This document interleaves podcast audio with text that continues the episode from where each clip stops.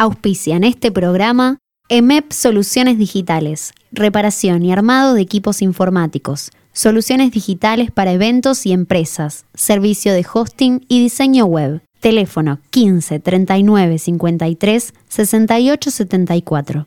La Sabia Taller, periodismo por y para chicos y adolescentes. Búscanos en la web radiolasavia.com.ar.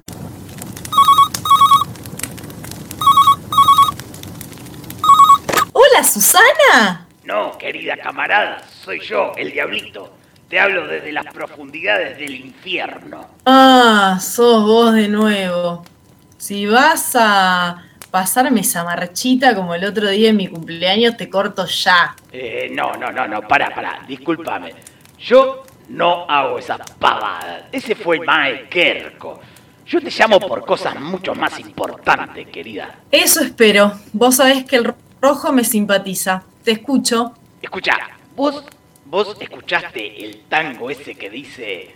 La encontró en el bulín y en otros brazos. Sin embargo, canchero y sin cabrearse, le dijo al gavilán, puede rajarse, el hombre no es culpable en estos casos. Y al encontrarse solo con la mina, pidió las zapatillas y ya listo, le dijo cual si nada hubiera visto, llévame un par de mates, Catalina. La mina jaboneada le hizo caso y el varón, saboreándose un buen faso, la siguió chamullando de pavadas. Ay, diablito. Lamento comunicarte que tu trabajo no fue perfecto. Si no, escuchá la tita. Y más de uno se berrique si suspiro y se queda así lo miro resoplando como un coro. Si fea soy, pongámosle, que de eso aún no me enteré. En el amor, yo solo sé que a más de un gil dejé de a pie. Podrán decir... ¡No! ¡No! ¡No! Te aseguro que ese no fue mi trabajo. Si querés preguntarle al de arriba, pero no creo que se haga cargo. Ah, pará, y escuchate esta otra. Necesito ya saber sin ninguna dilación cómo debería hablar para no ofender al varón, cómo conviene vestirse y no llamar la atención, qué hacer con el feminismo, cómo se pone un tampón.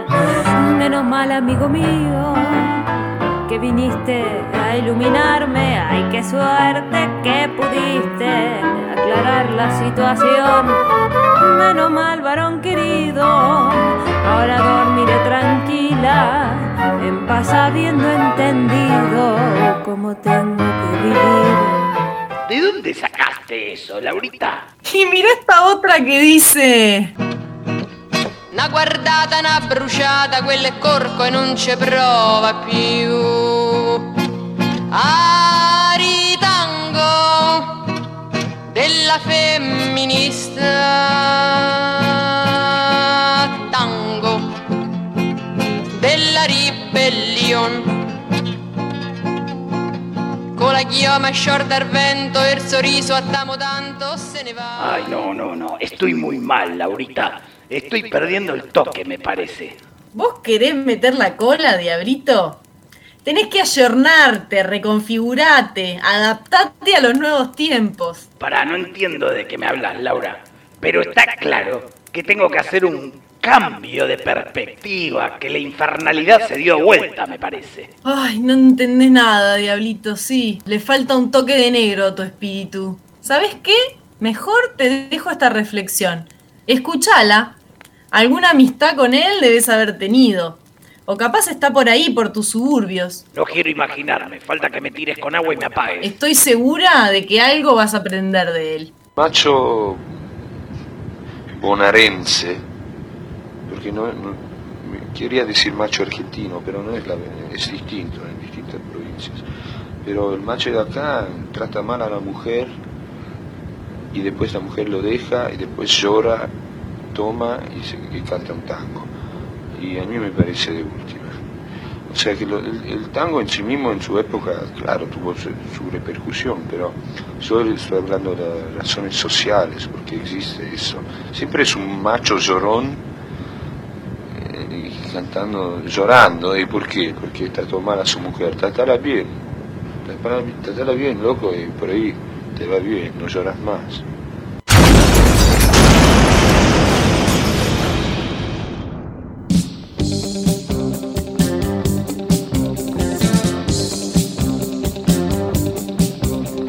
Voces que llegan desde las profundidades del alma.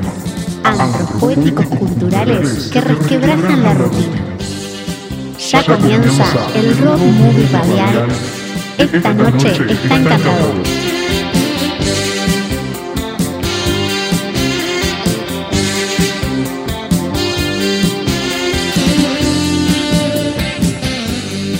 Mi nombre es Mae Kerko y como bien dice la voz de la locutora Janina de Antena Pueblo, esto es Esta noche está encantador.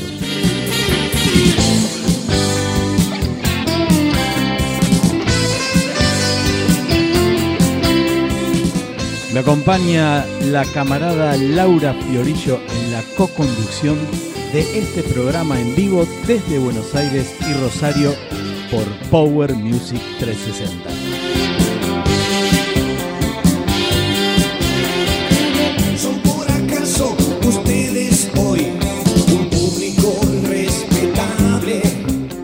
Tal, linda gente, gente linda? Hoy se intervino el inicio de este espacio con el nuevo radioteatro en lugar del clásico editorial. Me voy a comer tu dolor y repetirme. Te voy a salvar esta noche, el infierno está encantado. No está tan encantador, Mae, el infierno. Estoy desesperado. Yo venía con ideas renovadas de hacer quilombo y me encontré con tu camarada, Mae. Encantador.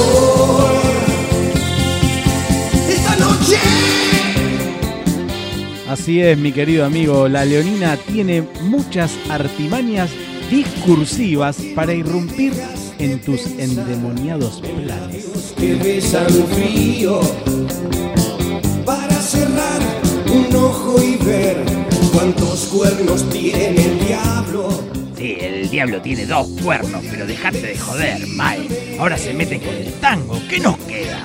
Tu dolor y repetirme. Te voy a salvar esta noche. que el infierno Podés salvarte, habla con Laurita más seguido y vas a tener muchas ideas.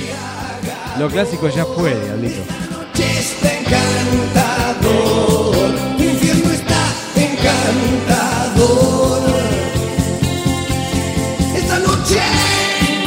Y hablando de clásicos, hoy nos acompaña en esta noche está encantador nuestro querido amigo del tango Daniel Fiorentino, que nos estará hablando del estreno de su disco con la cuadrilla cultural tanguera.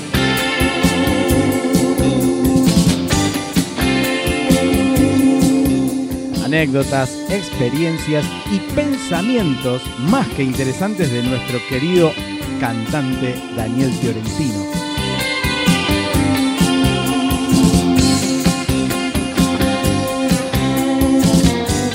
El WhatsApp del programa para mandar mensajes es el 11 40 35 5749. Pueden enviar saludos, mensajes o contarnos cuáles son sus infiernos encantadores. 11 40 35 5749. Vamos, anímense y cántense un tanguito de paso, ¿no?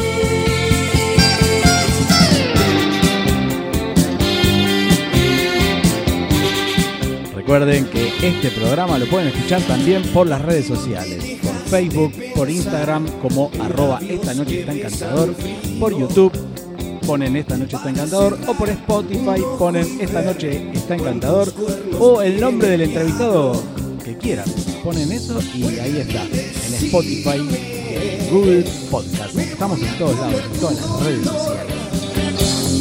y repetirme. Voy a salvarte esta noche, que el infierno está Lo dejo con el infierno encantador de Daniel Fiorentino de la entrevista especial nos vamos enseguida desde acá, en vivo de Buenos Aires, Rosario.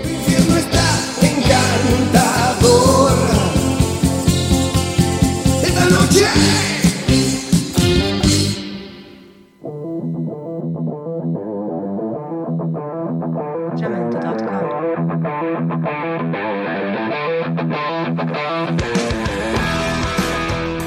Muy buenas noches, queridas y queridos oyentes. Buenas noches, querida Laura Fiorillo, camarada. ¿Cómo anda usted? Seguramente festejando, ¿no? Buenas noches, Mae. ¿Festejando qué? Festejando tus incursiones en contra del tango ahora, pero vos te vas a ganar de enemigos, Laura.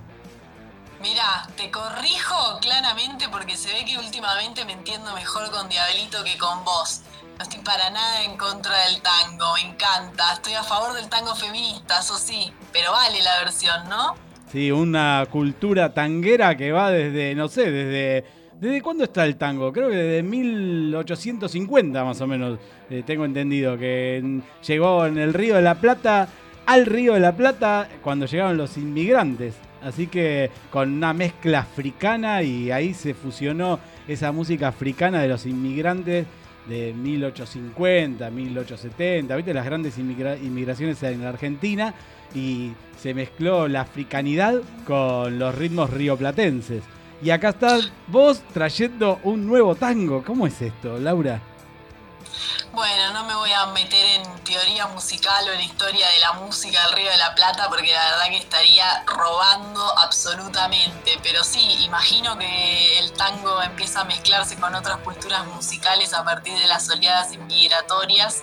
Ah, em, y bueno, no sé, como todo, se va ayornando, ¿no? A mí es un, un evento cultural que me gusta muchísimo el tango. Y me parece que también está bueno que nace en el seno de la clase obrera, me recuerda mucho a la boca, así que todo eso, buena onda. Pero creo que también llegó el momento de que cambiemos un poco el formato cultural de aquellos tangueros viejos que, como dice nuestro amigo Luca Prodam, le pegan a la mujer para después llorar y pedirle perdón en las canciones. No le pegues, loco, trátala bien. Podemos hacer otro tipo de música que tenga una letra que no sea machista. Sí, bueno, la letra con la que empezaba el radioteatro era la de Edmundo Rivero. Bueno, pobre Edmundo Rivero le dimos con un caño para empezar el programa de tango. Perdón los tangueros que están escuchando este programa. Eh, recuerden que el teléfono de la radio es 11 40 35 5749 y pueden enviar mensajes y también protestas por eh, usar a Edmundo Rivero como letra machista. Pero bueno, eran las épocas, como dice bien la entrevista que vamos a tener ahora con Daniel Fiorentino, que nos va a contar un poco sobre esto del machismo en el tango también, ¿no? Sí, bueno, primero decir que a pesar de que lo usamos como mal ejemplo, Edmundo es un nombre que me encanta y que amo mucho.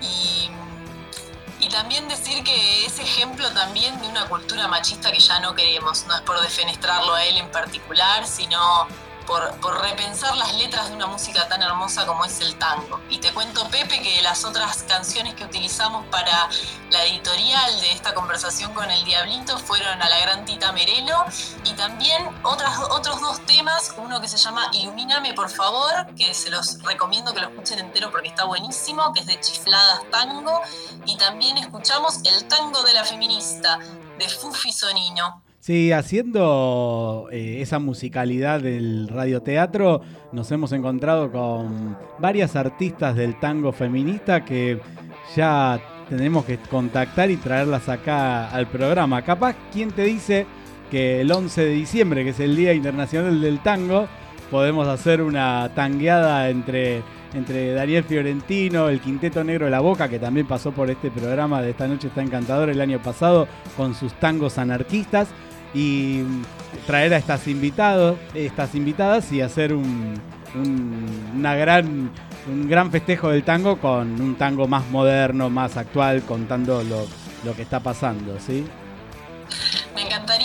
Y no deja de sorprenderme tu capacidad para tirar información y data de absolutamente todo. ¿Sabías cuál era el Día Internacional del Tango? No, no, pero es que he ido varias veces a, a- a los festejos del Día Internacional del Tango. Me acuerdo hace, creo que hace tres años fui a, al Luna Park a ver eh, un- un- uno de estos festejos, un- una selección de tangos y de bailadores, ¿no?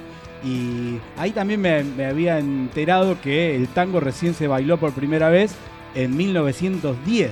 Así que eh, nada, me quedó esa data y que no fue en la Argentina, sino que fue en París cuando se empezó a bailar.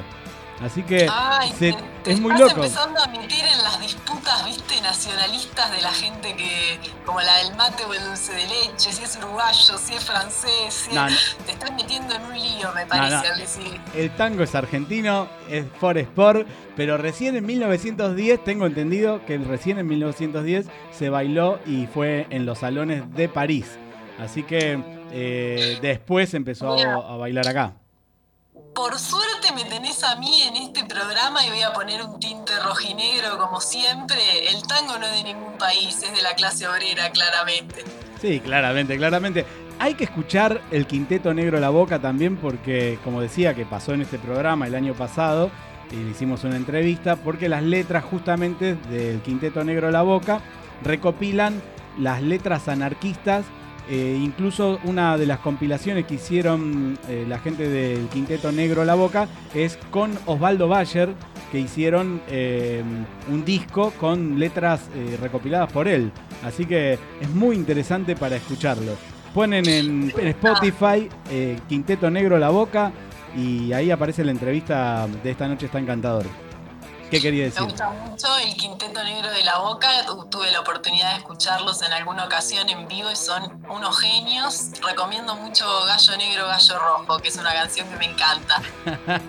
Eh, con el color de la bandera rojinegra como te gusta a vos. ¿sí? Y para seguir aportando a tu programa, ¿viste? Y bueno, y hoy también inauguramos eh, nuestro programa, querida Laura. Hacete cargo. Era una chicana, era una Sí, chicana. sí, sí, sí, te capté ahí, te capté ahí. Te, eh, hoy iniciamos el primer, digamos, la, la- la- el, es el estreno del radioteatro con el Diablito y las llamadas a Susana Jiménez, no, perdón, a Laura Fiorillo.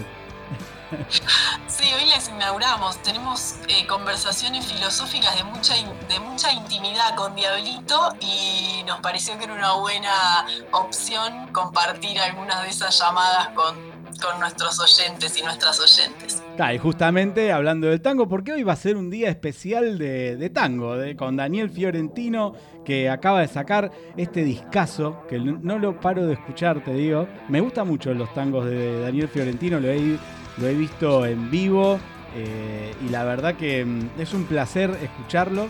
Es un placer, los tangos que tiene acá son 10 tangos. eh, tiene el que atrasó el reloj, Malena, Naranjo en Flor, Milonga Hereje, Gol Argentino, un tangazo, eh, Cafetín de Buenos Aires, Sueños Perdidos, eh, ¿qué más? Le guisamos solo y Mano Blanca. 10 temas de tango eh, que pueden... Ah, y como dos extraños, perdón, me, me comía uno. Mi vista me falla, ¿viste? Tengo que empezar a usar lente.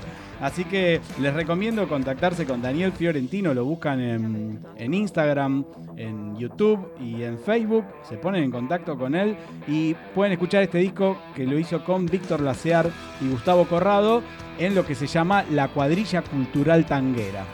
¿Qué te parece? Me encanta, me parece una excelente oportunidad para disfrutar de buena música el fin de semana. Y después, vamos a hacer una cosa.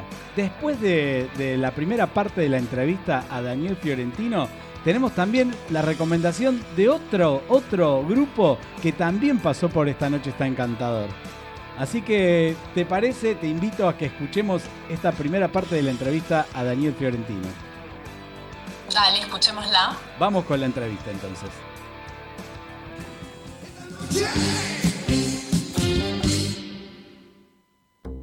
Bueno, como comentábamos de- recién, porque siempre decimos lo mismo, como decíamos recién, como estas entrevistas las grabamos porque con la cuarentena el vivo de las entrevistas se hace bastante difícil, entonces hacemos las reuniones con los músicos a través del meeting, a través del Zoom, y bueno, y con esta tecnología de videoconferencia estamos llevando a cabo cada programa.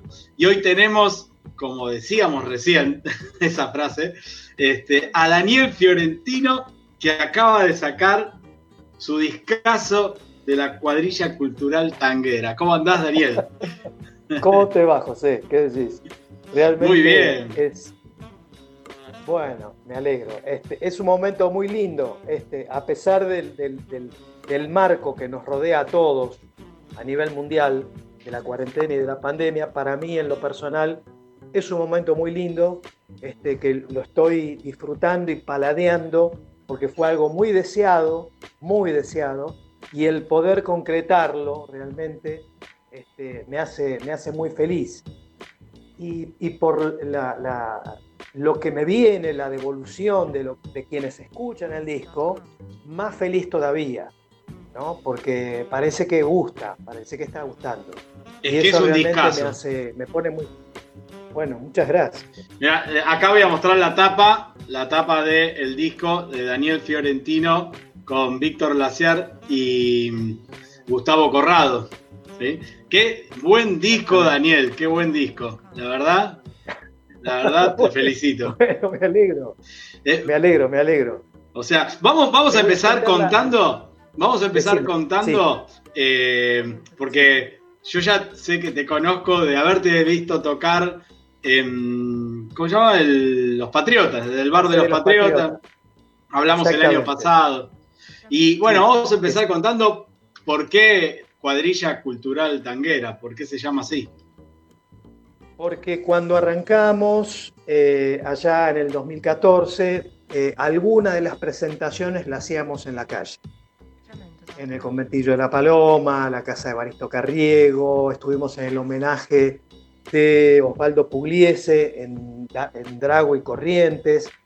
Estuvimos también eh, en dos años consecutivos eh, en, el, Día Nacional del Tango en la Feria de Mataderos. Pero bueno, es, ese ejercicio de estar en la calle, eh, yo vi en una de, esas tantas veces a, la gente que trabaja, como de- a la cuadrilla que están rompiendo las veredas, etcétera, etcétera, y de alguna manera tracé un paralelo eh, y, y- y vi que nosotros teníamos más o menos una misma tarea, ¿no? Eh, nuestras herramientas, en este caso las guitarras, la voz, la poesía, el tango, este, y tratábamos de alguna manera de reparar, de reparar a través de la poesía, del tango, del contacto con los vecinos.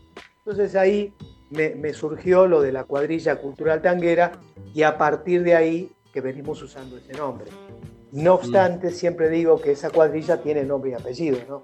Este, Fiorentino en la voz, Víctor Laciar en guitarra y Gustavo Corrado en piano. Mm. Ese es el, el motivo por el cual este, le puse cuadrilla cultural tanguera. Sí, sí, sí, sí. Este, ¿Qué lugares emblemáticos por los que tocaron? Sí, sí, sí, sí. Este, el conventillo de la Paloma me pareció un lugar muy apropiado como para, para comenzar. Como por suerte yo eh, tengo, tengo sonido, entonces puedo disponer de alguna manera, buscar un lugar, además de, de- de tratar de encontrar lugar en, en- los bares, en los cafés, eh, al abrigo de un techo seguro, llueva este, o haga calor, donde la gente esté más cómoda, ¿no es cierto? Pero al tener sonido yo digo, bueno, me voy a poner en tal esquina, me voy a poner en tal plaza, me voy a poner en tal lugar. Y yo dije, bueno, vamos a empezar a hacer este, este camino, este recorrido por lugares emblemáticos. Y uno de esos era Serrano 156, el conventillo de la Paloma, una vereda, un domingo a la tarde nos pusimos ahí este, y, y era muy lindo ver cómo la gente paraba con sus autos para ver qué estaba pasando. La misma gente del conventillo muy contenta, nos atendió a cuerpo de rey con bizcochitos de grasa, con mates. A la gente habían puesto sobre la vereda sillas para que las mujeres se sentaran. En fin, una experiencia muy linda. Lo mismo con la casa de Baristo Carriego, eh, una movida que hizo un grupo de vecinos tratando de que no demolieran la casa, que todavía por suerte sigue en pie. En fin, este, sí, eh, uno además de, de esos lugares que ya te digo, Café de los Patriotas, Pista Urbana, también estuvimos en el Museo Nacional, eh, ahí en el Parque Lesama, que fue una, una- una linda tarde la que estuvimos ahí. En fin, hemos recorrido muchos lugares ya. Sí, y- pero fundamentalmente hicimos pie en el Café de los Patriotas porque este, lo adoptamos como un segundo hogar. Eh, siempre nos ha ido muy bien ahí. Este, la recepción de la gente es maravillosa. Entonces, viste, cuando uno dice este, equipo que camina no se toca, y bueno, ¿para qué ir buscando otros lugares? Si ahí nos, nos va bárbaro. Así que estuvimos ahí, estuvimos ahí haciendo zapa y metiendo, metiendo, metiendo, y qué sé yo, la cantidad de veces. Hemos, hemos tocado como 18 o 20 veces en el Café de los Patriotas con toda tranquilidad. Sí. ¿Y por qué eligieron la calle como lugar inicial para iniciar el proyecto? Eh, esa fue una elección que hice yo por, por los motivos que, que, yo te digo. Es decir, yo vengo con, en la música desde el año 88, con diferentes proyectos, cantando otras cuestiones. De alguna manera el tango estaba sobrevolando. Lo que yo hacía en su momento era canción rioplatense o canción urbana, como se supo decir en algún momento, mm. donde se mezclaba eh, el tango, el, eh, el, folclore, la milonga, el candombe, marcha camión, ¿viste? una suma de cosas. Yo tuve que estar sujeto muchas veces a los designios de este, sonidistas, este, a los designios de, no quiero tirarme contra un gremio, pero bueno, eh, es la verdad.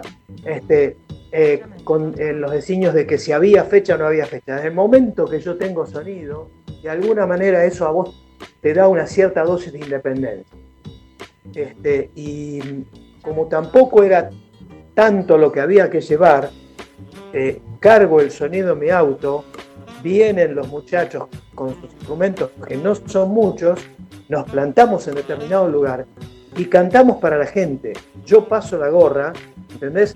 Y entonces de alguna manera esa, esa gimnasia incluso que da el estar en la calle, que también me viene de alguna manera de, de, haber estado tantos años en un grupo de teatro comunitario. Yo pertenezco al grupo de teatro comunitario eh, Matemurga de Villacrés, que es un teatro hermano, tal vez habrás escuchado hablar, del Galpón Catalinas de, La Boca.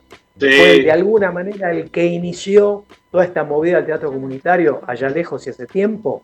Bueno, después lo sigue el Circuito Cultural Barracas y a partir del año 2001, 2002, que pasó lo que pasó en nuestro país, hubo como una eclosión de grupos de teatro comunitario en todo el país y en el 2002 arranca Matemurga.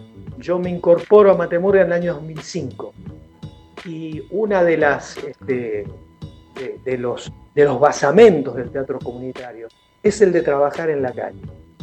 Y ahí le encontré el gustito, el estar en la calle con el, con el grupo de teatro, yo le encontré el gustito y me di cuenta de lo que se genera con el público. El público tiene una avidez, es más, una vuelta eh, me puse, eh, yo tengo una tarde de domingo, de allá del 2010 o el 2011, hicimos una movida en la esquina de Luis Vial y Rojas, donde el grupo de teatro comunitario de Matemurga pintó eh, colectivamente, entre todos los integrantes del grupo y los vecinos de Villa Crespo, pintamos un mural. Inauguramos ese mural formalmente haciendo una actuación en vivo. Yo en ese momento estaba con otro guitarrista. Y ese, esa, tarde de domingo actuó, lamentablemente ya desaparecido, este, el negro Fontova, uh. y después estuve yo cantando tango. Eh, bueno, lo, que vos ves, lo que pasa con la gente en la calle, eh, a mí es algo que me agrada, me, gusta mucho. Entonces yo dije, bueno, lo quiero también hacer yo con, mi propuesta tanguera. Voy a los boliches, voy a los centros culturales, voy a los bares, sí, pero quiero también estar en la calle. Sí. Es, hermosa esta experiencia, es muy linda. Así que este, espero en algún momento volver a repetirla cuando todo esto pase. ¿La formación eh, actual es la que estuvo siempre? No, no, no, no.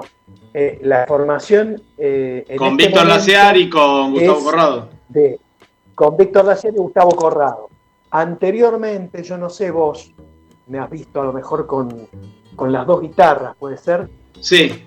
Vos me viste con dos guitarras. Bueno, eh, decidí arrancando el año...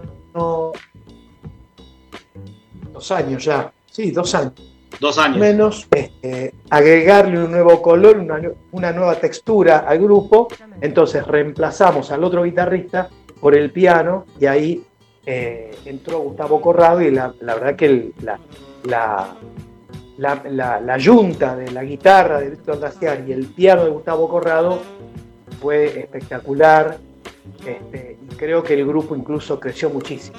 Mm, sí, yo veo que sos eh, de armas tomar, en realidad de instrumentos tomar en este caso, porque no solo tomaste la decisión de salir a la calle en su momento, cuando dijiste, bueno, impulsar el salir a la calle, sino también que tengo entendido que también sacaste un microcrédito del Fondo Nacional de las Artes. Y bueno, sí, este, porque eh, también lo hice un poco porque ha- había sido elegido para mecenazgo, eh, cosa que también me puse muy contento, eh, y yo estaba muy embalado con ese tema. Yo dije, bueno, grabo el disco, grabo el disco, grabo el disco. Y el Mm. mecenas no apareció. El mecenas no apareció. Entonces eh, me quedé ahí medio como bollando con, con las ganas y dije, bueno, listo, chao. Eh, me voy a volver a presentar al proyecto de mecenazgo, es más, lo estoy reelaborando otra vez, porque tengo ganas ya de sacar otro disco más. Este, sí, sí, porque han quedado temas afuera, ¿entendés? Han quedado cosas afuera. Entonces, ya estoy elaborando el proyecto de mecenazgo, pero dije, bueno, nada. Eh, me em, metí en el Fondo Nacional de las Artes, pedí el microcrédito, me lo concedieron y con ese microcrédito fue que pudimos grabar ese disco que vos tenés ahí. Mm. Este, sí, yo, a ver, no hay que quedarse quieto. No hay que, Claro, hay sos que- emprendedor, sos emprendedor. Y sí, viste, si te quedás, sonaste, ¿no? Este, hay, que, hay que moverse, hay que, hay que estar en actividad. Mm. No hay que Sí. esperar que venga a ver una señal del cielo, ¿no? Es, muy loco porque, sí, es muy loco porque justo, bueno, el disco sale ahora en, en épocas de pandemia, ¿no? Y es como decís vos, una, una- algo muy lindo que te está sucediendo, eh, pero ya lo habían empezado a grabar el año pasado, ¿no? Claro. Nosotros grabamos entre diciembre del 2019 y marzo del 2020. Eh, en, en- un tiempo récord.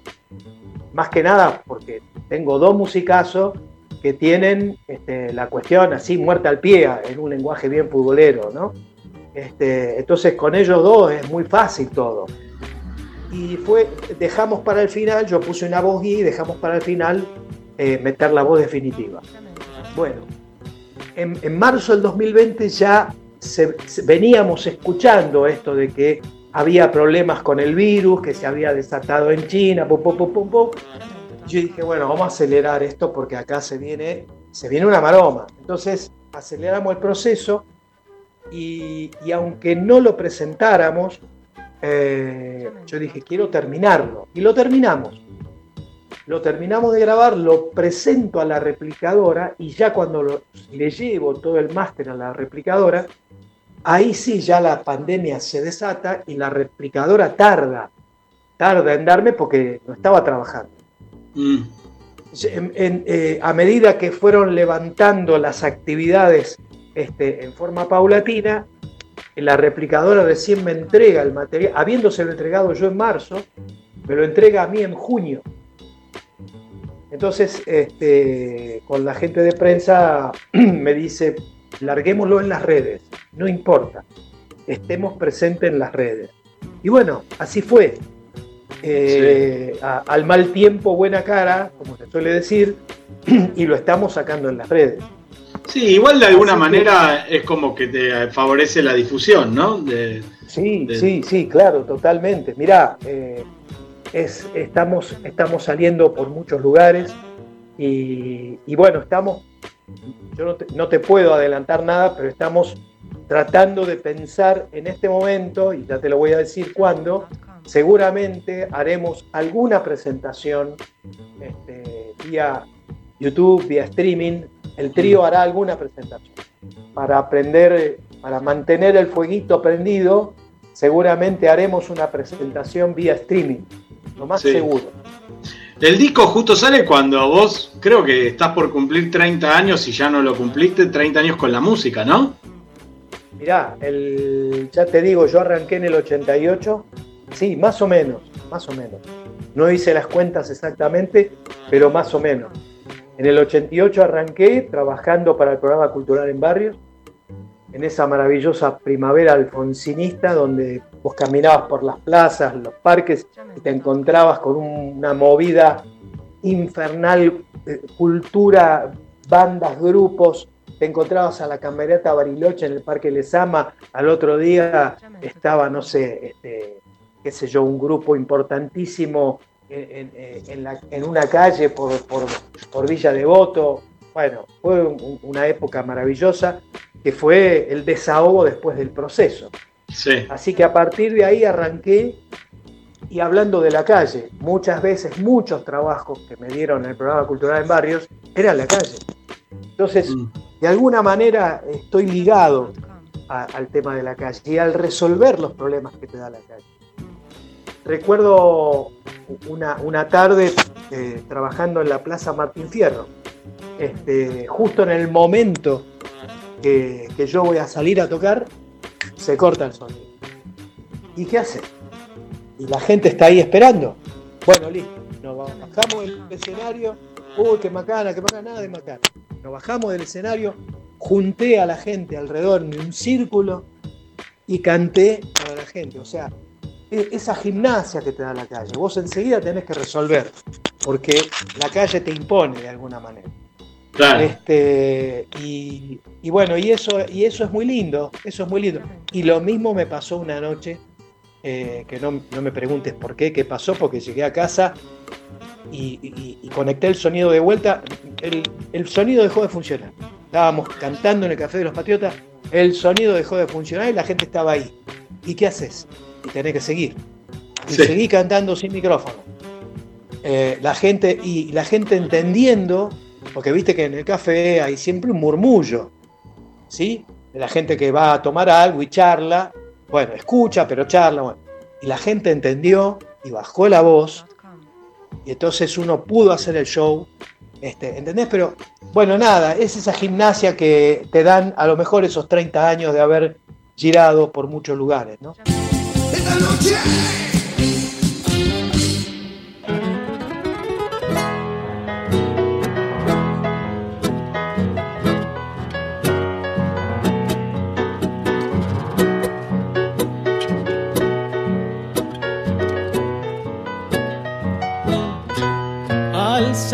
las cintas, parten los tungos como saetas al viento veloz. Detrás va el pulpo, alta la testa, la mano experta y el ojo avisor. Siguen corriendo, doblan el codo, ya se acomoda, ya entra en acción. Es el maestro el que se arrima y explota un grito ensordecedor. Ahora le guisamos solo, gritan los nenes de la popular. Le guisamos al trote, contestan todos los de la oficial. Le guisamos viejo y peludo nomás, ya está el puntero del pulpo a la par le guisamos al trotecito y el pulpo cruza el disco triunfal. No hay duda alguna, es la muñeca, es su sencillo y gran corazón. Los que triunfan por la sabeca, con gran estilo y con precisión, lleva los pingos a la victoria con tal dominio de su profesión que lo distingue como una gloria, mezcla de asombro y de admiración. Ahora le guisamos solo, gritan los nenes de la popular.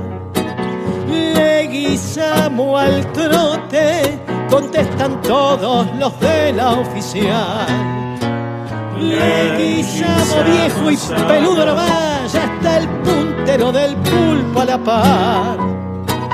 Le guisamos al trotecito y el pulpo cruza el disco triunfal.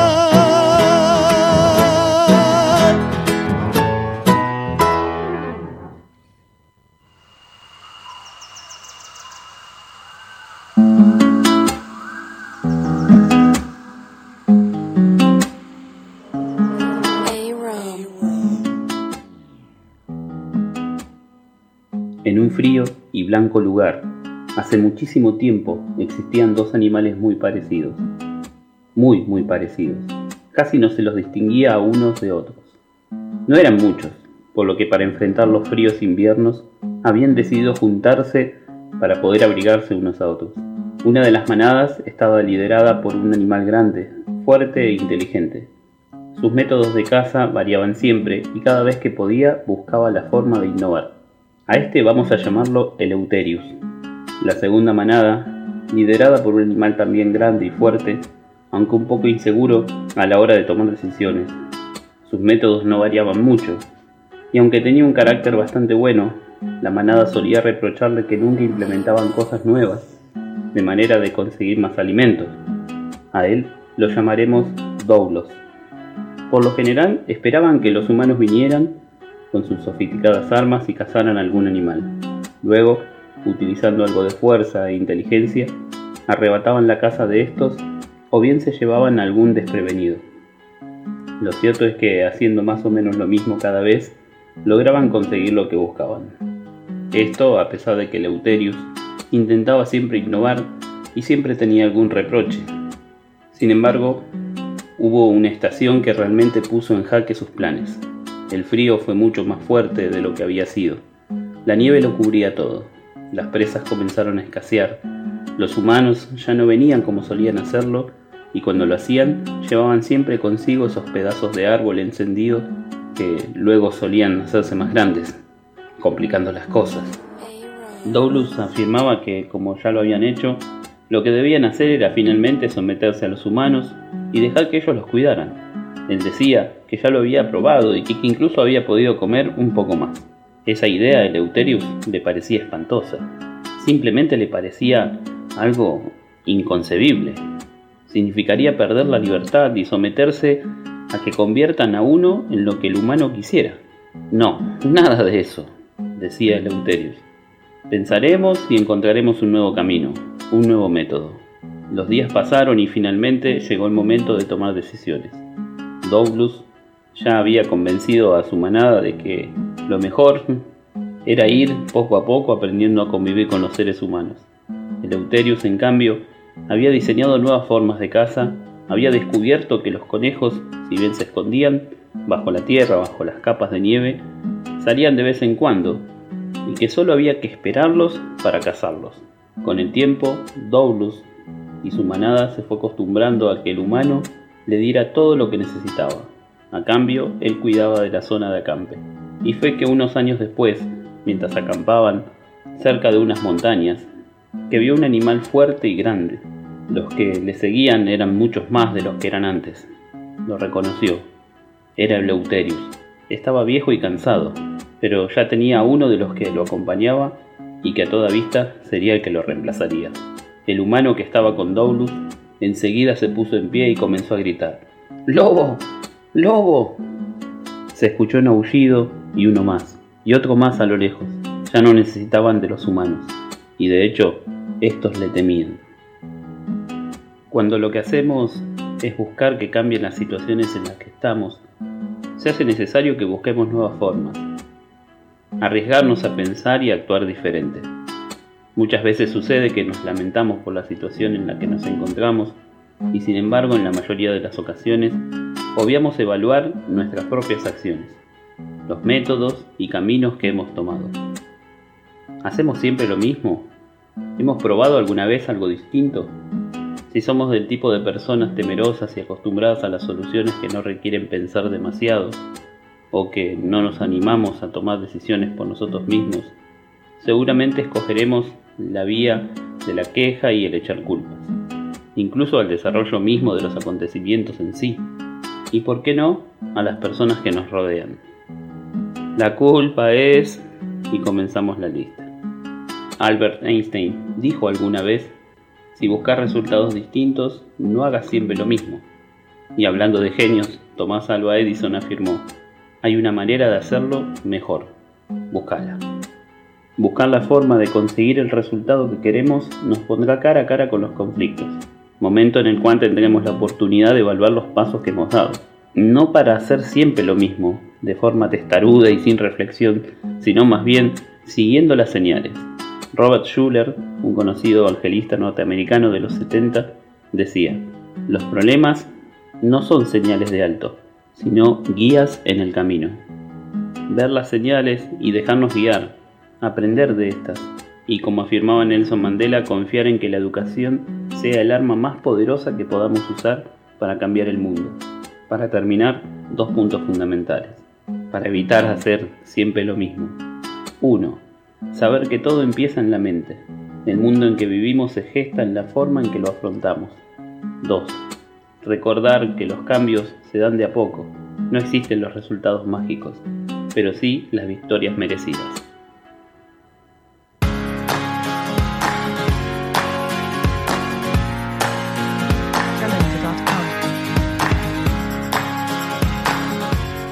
Bueno, acá estamos de vuelta en esta noche está encantador con el invitado de hoy, con Daniel Fiorentino, que nos está contando anécdotas sobre su disco con Víctor Laciar y Gustavo Corrado en la cuadrilla cultural tanguera.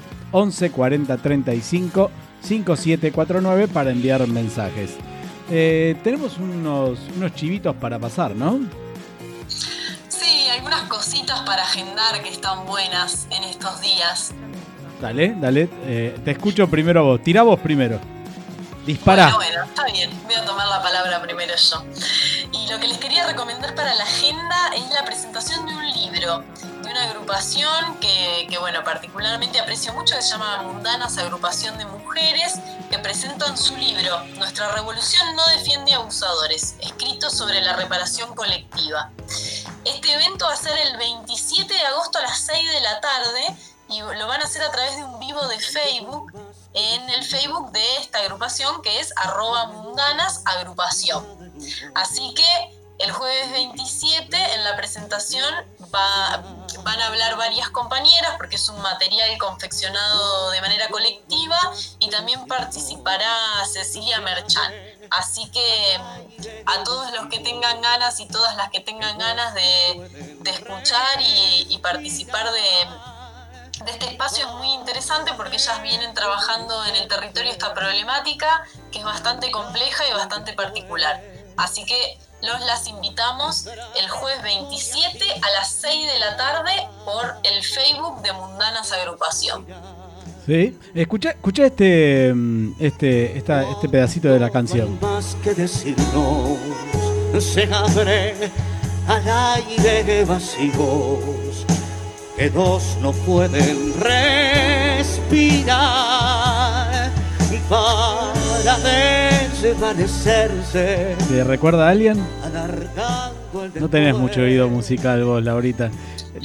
No, estamos, yo quiero decir a mi favor para que la audiencia sepa que no escuché casi nada de lo que pasaste del tema, así que contame un poco porque más allá de que no tengo oído musical, eh, no escuché bien qué es lo que pasaste. Escucha yo otro pedacito.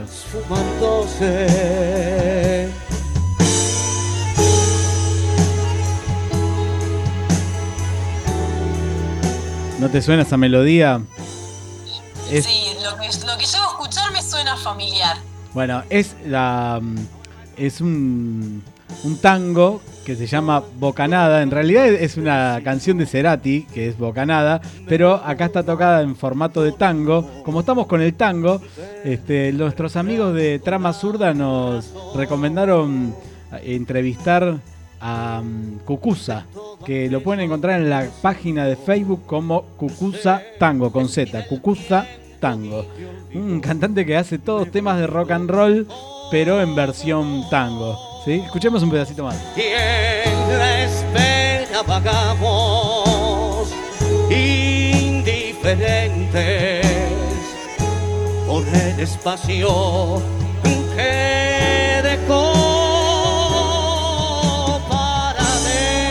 Bueno, esa, esa es eh, Bocanada en versión tango por Cucuza. Así que nada, es, es una recomendación de nuestros amigos de Trama Zurda y quería pasarlo para, digamos, para, para darle el placer a nuestros compañeros y camaradas de Trama Zurda que nos recomendaron esto para el día de hoy que estamos haciendo un recorrido diferente por el tango, ¿no? ¿Está? Bueno, tomo la recomendación y los voy a buscar para escuchar más tranquilamente en casa porque me seduce la idea. Y de paso, eh, contamos que esta semana fue el cumpleaños de Gustavo Cerati, que es leonino, igual que yo, igual que Nito. Me siento muy halagada. Exactamente.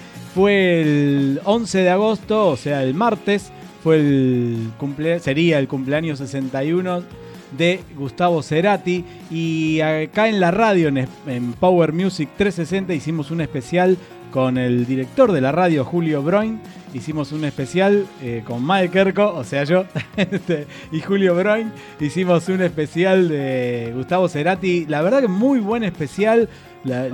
Un trabajo enorme de Julio que recopiló bandas como Giro Ventura, Adoquines, Moebius, Sin Lover, Anorexia, Isan, Next Oasis y Marcas, que la presenté yo, ¿no? A la gente de Marcas. Dos cosas ¿Qué? con respecto a esto. La primera, Julio, todo bien, pero el MAE es de esta noche está encantador. Solo te lo prestamos por esta vez. Ese especial, ese especial. Para, dijiste dos cosas. Ahí dijiste una.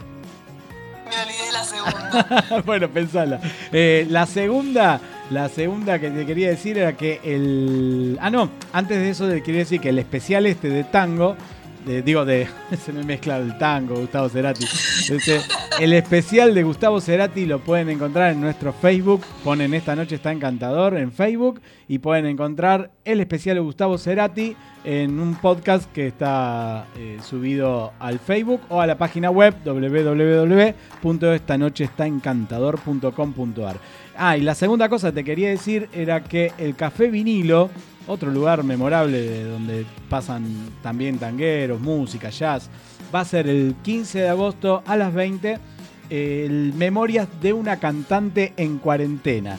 Daniela Horowitz va a presentar su espectáculo Memorias de una cantante en cuarentena y es un unipersonal musical basado en relatos donde ella toca eh, eh, la lira, canta, eh, hace un poco de actuación. Es muy interesante el espectáculo y pueden retirar las entradas en cafevinilo.com.ar, ¿sí? Y otra cosita más, una más, porque sigo con chivos. El espacio Ecuni, ¿sí? Ecuni se escribe E-Q-N-H-I. Ecuni es el espacio cultural Nuestros Hijos. Eh, realiza el tradicional festejo Peña de los Abrazos y dedicado, en este caso, el sábado a la Pachamama, porque en agosto fue también la, la Pachamama, el festejo de la Pachamama, así que van a hacer una peña de los abrazos dedicada a la Pachamama con un taller de danza de Fabio Dos Santos, eh, va a estar el dúo Pastorino, eh, va a estar Susana Radcliffe, eh, Turucuto, eh, Victoria de Paolo, Roberto Calvo, eh, y van a poder ver todo esto, esta transmisión, a través de Facebook, ponen facebook.com y ponen Peña de los Abrazos, sin ñ, con la I, Peña de los Abrazos, y pueden en, eh, ver este espectáculo a través de, la virtualidad, ¿no? Quien quiera más información puede escribir a aso- Asociación Civil Amigos de del Ecuni arroba gmail.com. Basta de chivos. ¿Qué? ¿Qué me querías decir?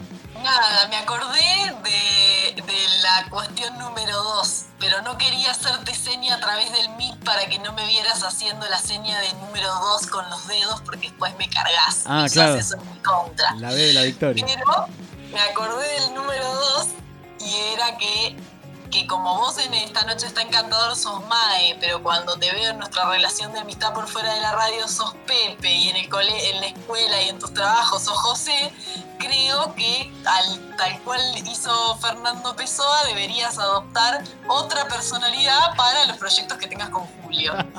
Está bien, Julio, escuchaste, no, no me voy a poder llamar Mae, voy a ser Pérez Kerco en este caso, que es otra, otro alter ego. Bien, eh, y bueno, para antes de que vayamos al, a la segunda parte de la entrevista a Daniel Fiorentino, quiero decirles también a los oyentes que nos escribieron la gente de Trama Zurda, que es otra banda que pasó por acá, que tocan unos tangos fenomenales y que también podríamos sumarlo a esta eh, a este festejo de Día Internacional del Tango del 11 de diciembre, ¿por qué no? Y nos mandó este mensaje porque hicieron un estreno, en realidad el estreno lo hicieron hace un mes y medio atrás y no lo pudimos pasar. Y bueno, justo hoy, que es un día tanguero, me pareció muy, muy piola poder pasar eh, este tema que se llama La Casita, un estreno musical de Trama Zurda. Pero viene con mensajito. ¿Querés escucharlo? Obvio. Dale, ahí vamos a escuchar el mensaje de la gente de Trama Zurda y después la entrevista a Daniel Fiorentino, parte 2. Hola Pepe, hola Laura, hola a toda la audiencia de esta noche está encantador. Mi nombre es Maximiliano y formo parte de un trío de guitarras que se llama Trama Zurda. Hacemos música ciudadana y en esta ocasión les vamos a presentar un tango que se llama La Casita, que el autor es Iván Derlich, el cual forma parte del trío. Y le queríamos contar que vamos a participar del Festival de Tango de Flores Online, que va a ser del 4 al 13 de septiembre.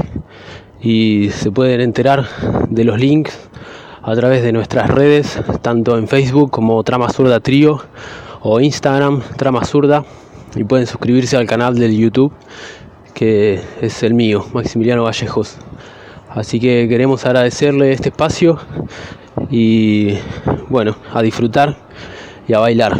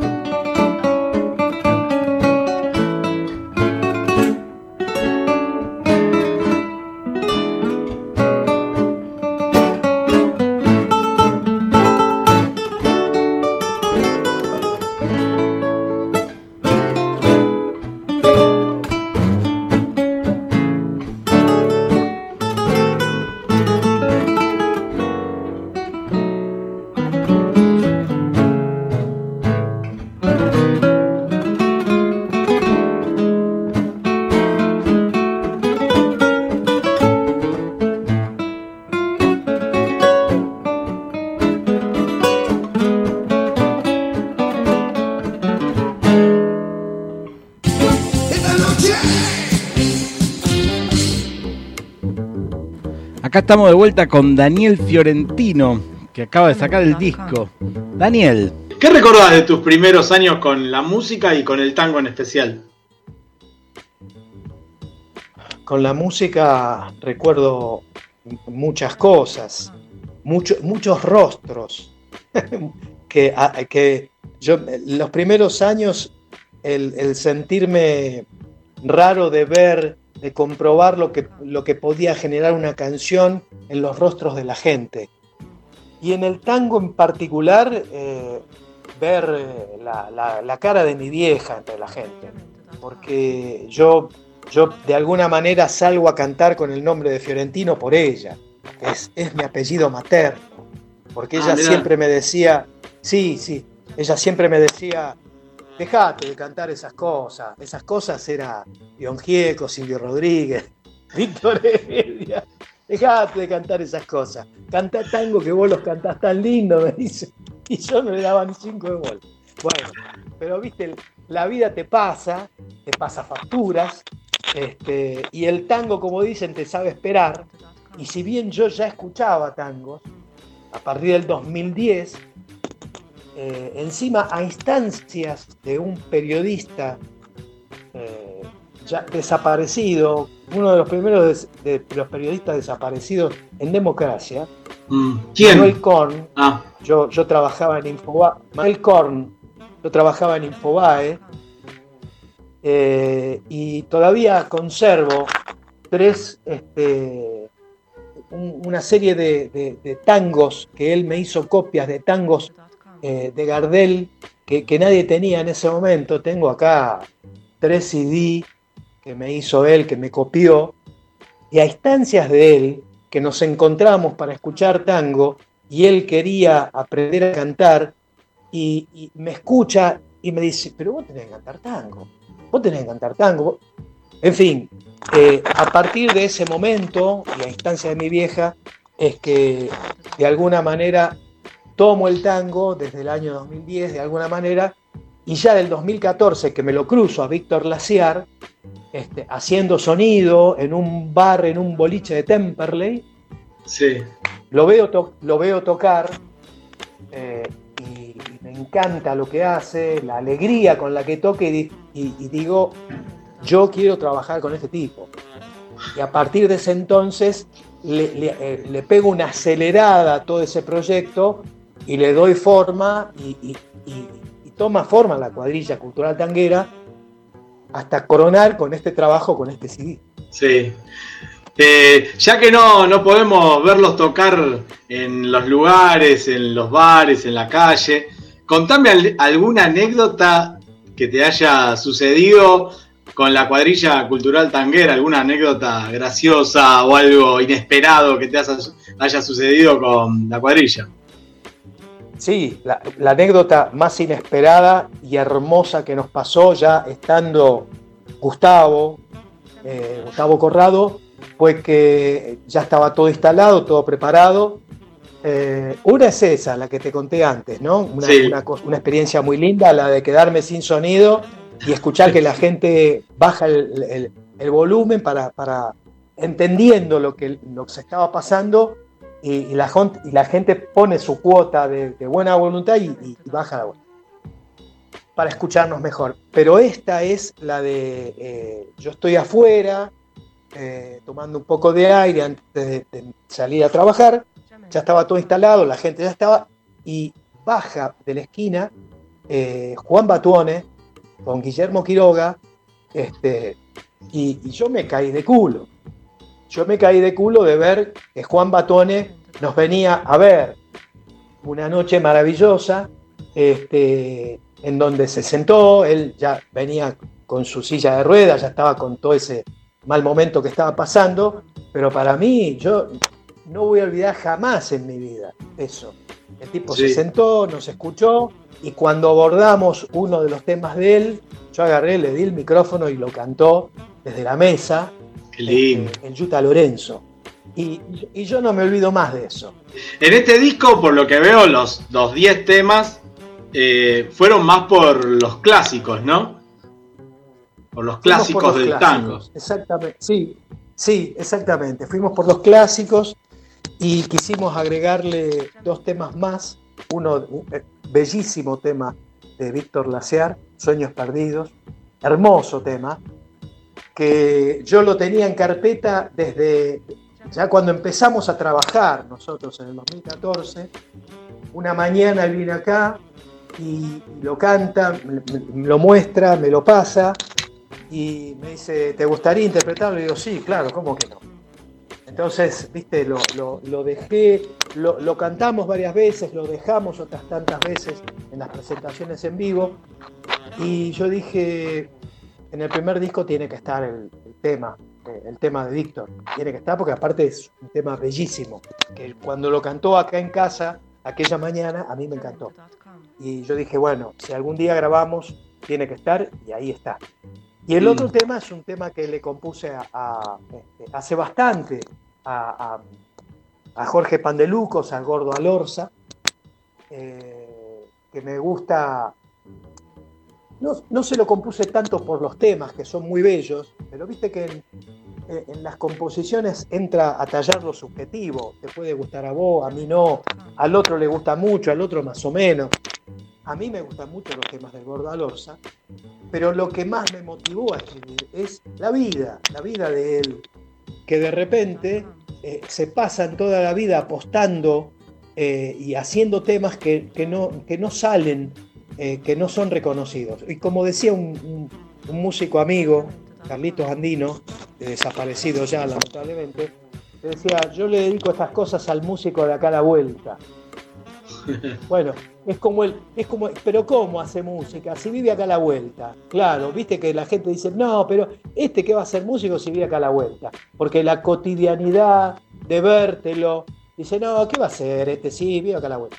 Bueno, a ese músico, no solamente por lo que dejó el gordo Alorza, que dejó tangos maravillosos, este, pero sino también por esa vida del, del músico, del cantautor, en el que está en el anonimato este, y que pasa el resto de su vida componiendo este, y apostando a, a una vida. Bueno, por eso también compuse eh, ese, ese tema al Gordo Alonso. Eh, ¿Y cómo, cómo fue que la selección de los temas? ¿Cómo hubo, fue fácil decidir qué, qué temas iban a, grabar?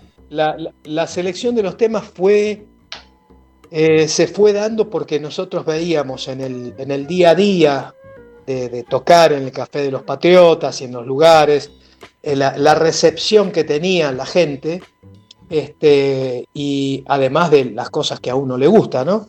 Este, yo creo que fue, fue quedando, fue quedando, se fue, se fue depurando de alguna manera, eh, otros fueron quedando de alguna manera por, bueno, por, hay, hay, hay tangos que de alguna manera vos ya no, esto- estos tiempos de deconstrucción, se hace difícil grabar ciertos tangos, como por ejemplo Tortazos o Barajando, son tangos bellísimos, pero que de repente este, están un poco anacrónicos, o están de Sí, modé sí. con el momento que se Sobre vive, eso, ¿no? sí, sobre eso te quería preguntar, porque ¿qué pasa hoy con el tango? Eh, porque las letras son en su mayoría muy machistas y digamos con el mundo deconstruido, ¿cómo, cómo haces? Pues he visto que se atajan muchas veces cuando tocan algún tango, dicen, ya dan un antemano, ¿viste? Diciendo, eh, Es que, es que nosotros antes de abordar tortazos, eh, barajando y algún otro que no me acuerdo, eh, yo tenía que hacer una explicación para que la gente no se sintiera incómoda, fundamentalmente el público femenino, que, que incluso es mucho. Y hacíamos la explicación porque además forman parte del acervo cultural, de la historia del tango. Nosotros aborrecemos cualquier violencia de género, este, estamos a favor del ni una menos, este, somos hombres modernos, así que imagínate que no estamos de acuerdo. Eh, incluso hay, una parte, por ejemplo, del, hay dos o, dos o tres versos del Barajando que a mí, eh, por el statu quo actual, me costaba decirlo. ¿Entendés? Hay una parte del tango Barajando que me cuesta decirlo, porque no, no lo siento propio.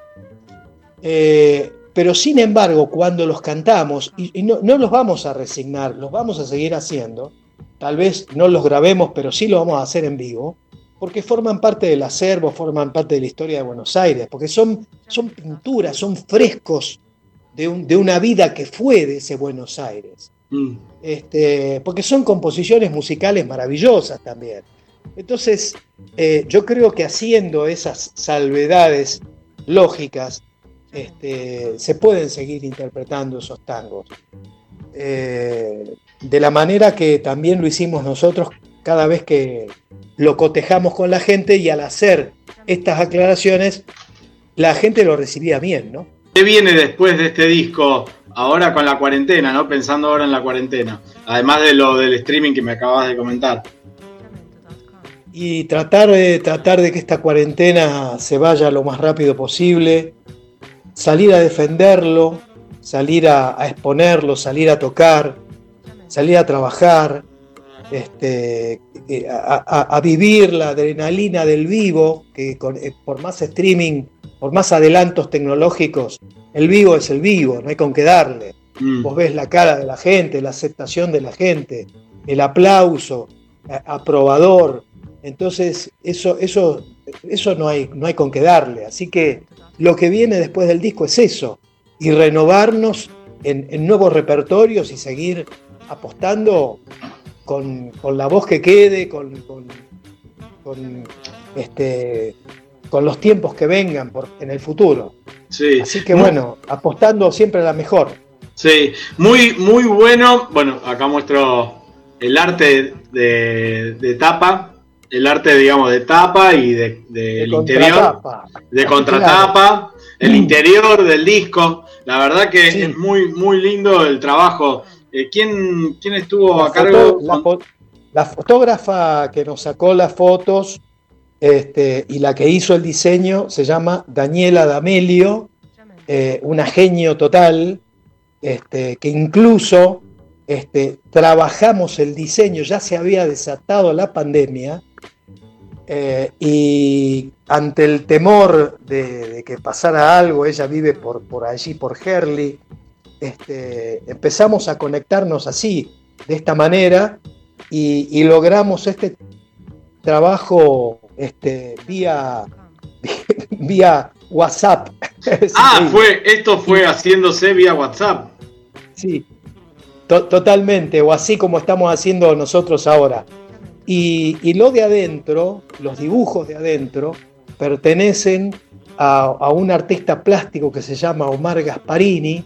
Si habrás caminado por la boca y habrás visto todas esas, este, eh, los, los murales, los muñecos y las intervenciones que hay en toda la boca, pertenecen al artista plástico Omar Gasparini, que además es el artista plástico eh, del grupo de teatro Catalinas.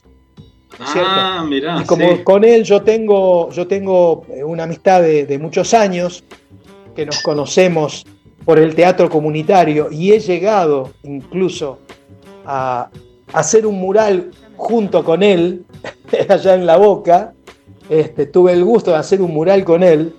Entonces me dijo, cuando saques el disco, quiero estar presente.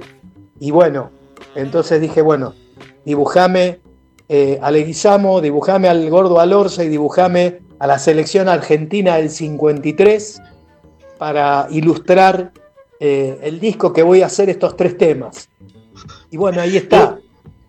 Sí, vos sabés que cuando lo abrí, y primero vi- le guisamos el toque, ¿no? Después, como me cuesta leer porque, viste, la- la vista me traiciona, eh, pensé que era Messi. Y me acerqué, viste, con la lupa ahí, con... y vi que, y busqué, los, los googleé, y ahí encontré que era de la selección argentina del, del 53. Este, ahora, eh, ¿por qué la selección argentina y por qué le guisamos? ¿Por qué estos símbolos? Eh, mirá, ¿por qué la selección argentina? Porque, bueno, porque nosotros somos eh, un país muy futbolero, yo soy muy futbolero. ¿Y por qué esa selección? Esa selección del 53, que formaba con Micheli, Checonato, Lacasia, Grillo y Cruz. Me acuerdo, es un rezo, me acuerdo de memoria esa delantera, porque era la delantera íntegra del club de mis amores, del Club Atlético Independiente. Entonces, ese año, ese año, eh, fue la primera vez que le ganamos a los ingleses 3 a 1 en la cancha de River Plate. Y el, gol que hace Grillo, jugador de Independiente, los ingleses lo titulan como el gol imposible por el ángulo al cual había llegado. Y imagínate que esta historia me la recuerdan en mi casa desde chico. Yo soy hincha fanático de Independiente. eh, con mi club he vivido horas hermosas. Entonces, ¿cómo no este, devolverle tantas gratitudes, tantas, tantas alegrías? ¿Cómo devolverle en este disco, en ese, en ese temazo que es Gol Argentino? Que cada uno pensará en, en- en sus jugadores y en, y en la selección que quiera. Yo también lo digo ahí, ¿no? Para esa selección, para la del 86, donde estaba Dios, donde jugaba Dios. Y, y le guisamos porque en el altar que tenemos todos los argentinos, ese altar deportivo que tenemos los argentinos, yo creo que está un poquito olvidado don, don, don Irineo Leguizamo, un tipo que, escúchame, loco, con 70 años, estaba corriendo su última carrera y la gana, la gana. Empieza a correr a los 13 años en el, en el hipódromo de Maroñas, allá en Uruguay, y gana la carrera. Es tan importante Leguizamo que tenemos la bebida en su nombre también. Por supuesto, por supuesto, claro, claro. Bueno, y ahí te voy a contar una, anécdota. Ahí tenés un- una anécdota que me estaba olvidando y maravillosa. Yo en el, track 8, yo se lo dedico a un amigo que ya no está, que se llamó Roberto Alfiz, que, que venía siempre a verme al Café de los Patriotas, y cuando venía me traía una botella de Legui, ¿entendés? Entonces, este, y con él hablábamos mucho de, de Leguizamo. Entonces ahí, ahí vos me preguntaste antes una anécdota, ahí tenés una anécdota maravillosa de un tipo muy querible que ya no está, por eso yo quería recordarlo, aun- aunque aparezca con esa letra chiquitita, este, que es la letra que te permite un, un disco, un CD, pero que está puesto ese nombre de él con, con todo el cariño que se supo ganar don Roberto Alfiz, este, que siempre venía con una botellita de Legui y, me hablaba de Leguizamo este, cada vez que nosotros interpretábamos.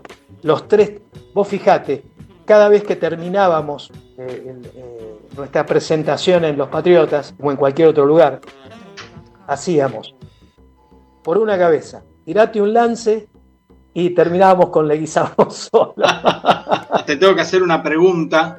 Daniel, te tengo que hacer una pregunta para cerrar la entrevista, que no escapa a nadie esta pregunta, y que seguramente vos ya debés tener tu respuesta genial, ¿no?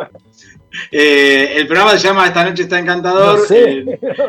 eh, el programa se llama Esta noche está encantador por el, el tema de- del infierno encantador de, de Los Redondos, que ese es mi, como uno de mis ídolos, ¿no? Ah, Este, y habla del infierno, ¿sí? Entonces la pregunta es, que hacemos a todos los invitados, la pregunta es, Daniel Fiorentino, ¿cuál es tu infierno encantador? Sí, te lo dije antes ya de alguna manera. Mi infierno encantador es el Club Atlético Independiente, el Estadio Libertadores de América, que he pasado tantas noches hermosas y de gloria. Y, y ¿sabes por qué? Porque además me recuerda a mi, a mi viejo, a mi hermano, a mi familia. Este, fue mi viejo. Y vos fíjate qué loco, porque nosotros somos, somos del barrio de La Boca. Yo nací en La Boca. Yo nací en. Garibaldi 1375. ¿Entendés? Entonces, vos decís, "Garita de Boca, vos sos hincha de Boca. Mi viejo se hizo hincha de, de Independiente allá por el año 39. Él iba todos los domingos con la barra a la cancha de Boca a ver a Boca Juniors. Simpatizaba para, para Boca. Y en el año 39 juegan en otra cancha, no me acuerdo en cuál, Independiente de Boca. Independiente gana 2 a 0. Y ve jugar por primera vez a Arsenio Erico, Vicente de la Mata y Antonio Sastre. Vos sabés que Antonio Sastre, para que te, para que te imagines la calidad de jugadores que eran, que, que- jugadores de fuste, que él siempre recordaba, dice, yo no, yo no te puedo explicar lo que hicieron esos tres esa tarde. No, no solamente por ganar 2 a 0, lo que hicieron con la pelota. La gastaron. Eh, era para aplaudirlos. Antonio Sastre tiene un monumento en el Morumbí de Brasil. Es el único jugador argentino que los brasileños le levantaron un monumento. Porque cuando él jugó allá en el, creo que en el Pablo, en el Morumbí, vos entrás en el estadio Morumbí y está la estatua de Antonio Sastre. Para que hagan eso los brasileños, te das cuenta la calidad de jugador que era, ¿no? Bueno, desde ese entonces, que a, a mi viejo nos, eh, eh, nos contagió el amor por el rojo.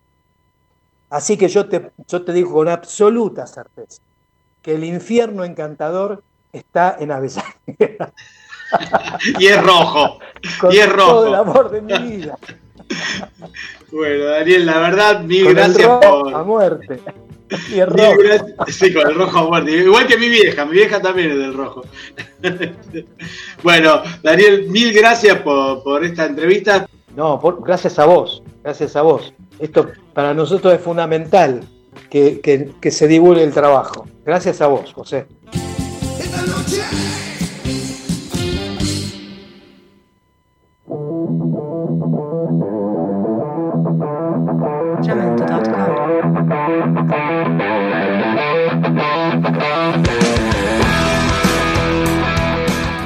Bueno, ahí pasaba la entrevista con Daniel Fiorentino, hincha de Independiente. Igual que mi vieja, ¿viste como le dije? Igual que mi vieja. Te veo medio entrecortada, Laura. Tuve algunos problemas tecnológicos en esta noche está encantador de jueves. Sí, es, es- son las épocas de pandemia y bueno, estamos transmitiendo en vivo desde Buenos Aires, de cada uno desde sus casas a través del meeting para la radio Power Music 360 de Rosario, Santa Fe. Viste que nombraba las dos letras que le daba cosita a cantarlas a, a Daniel. Una es Tortazos y la otra es Bocanada. Tortazos, vamos a contextualizar. Está hecha en 1930, es una milonga de mm, Enrique Maroní y con música de José Razano, ¿sí? O sea, la letra de Tortazos, por ejemplo, dice, te conquistaron con plata y al trote viniste al centro. Algo tenías adentro que te hizo meter la pata. Al diablo fue la alpargata y echaste todo a rodar. El afán de figurar fue tu hobby preferido y ahora hasta tenés marido. Las cosas que hay que aguantar. Por eso le, cu- le cuesta cantar esa canción. Y la otra canción es Barajando, que es de, mm, escrita en 1923. Se estrenó en el cine en 1928 y es una letra de Eduardo Escaris Méndez, ¿sí?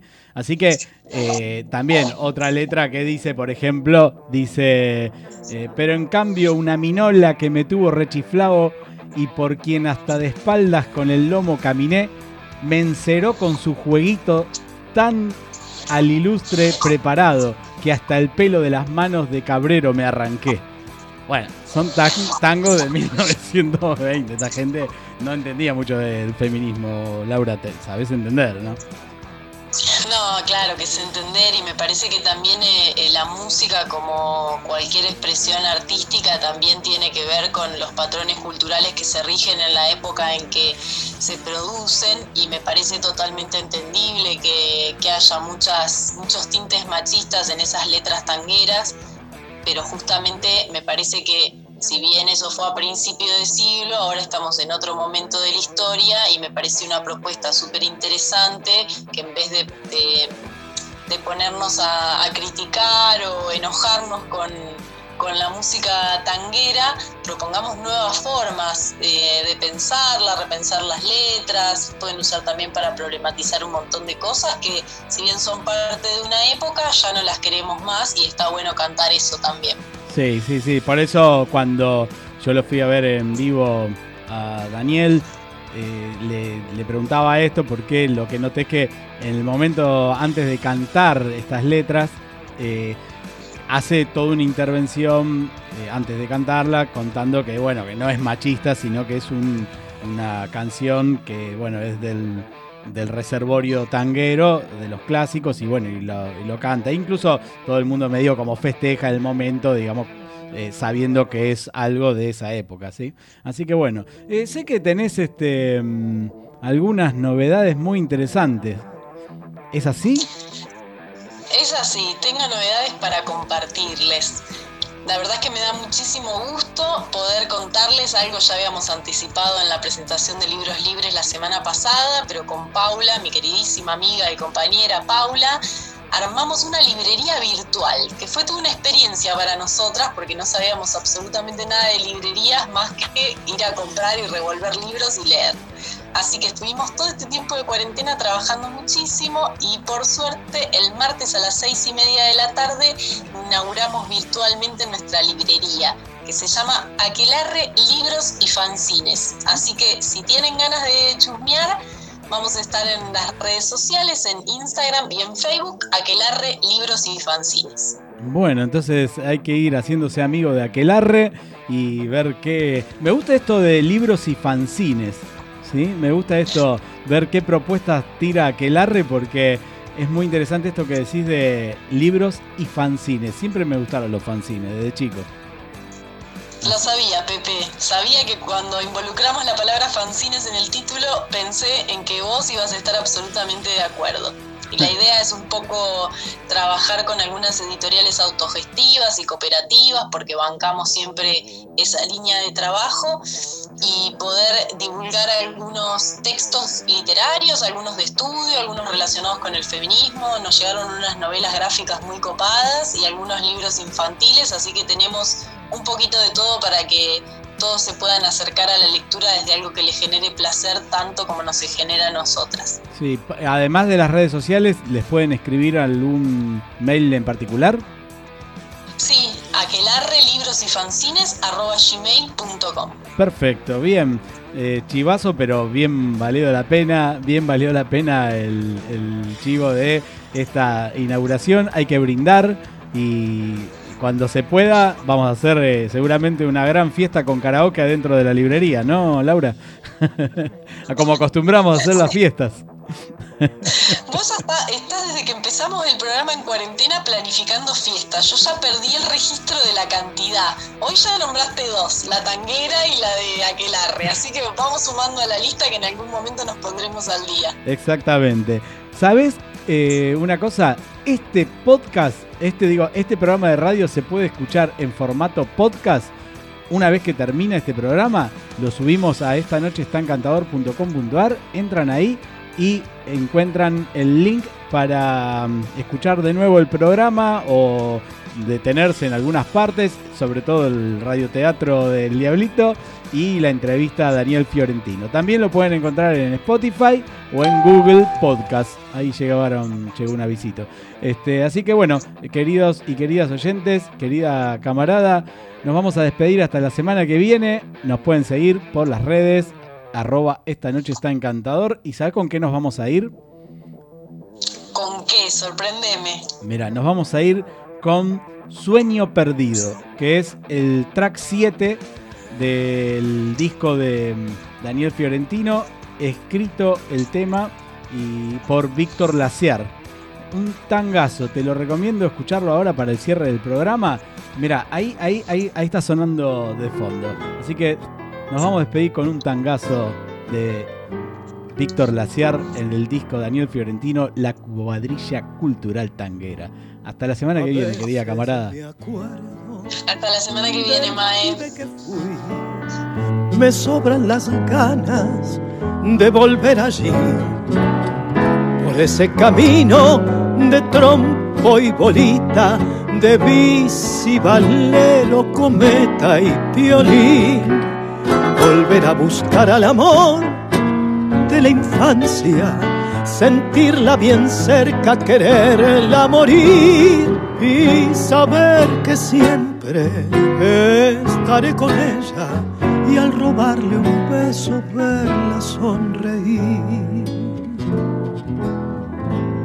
Oler el aroma jazmín de mi barrio, caminar sus calles de sol otra vez, inundar el alma de viejos recuerdos y sentir la brisa correr en mi piel, andar madrugadas de ronda y amigos y en cada latido volver al amor, saber que me siento feliz de estar vivo, son sueños perdidos en mi corazón.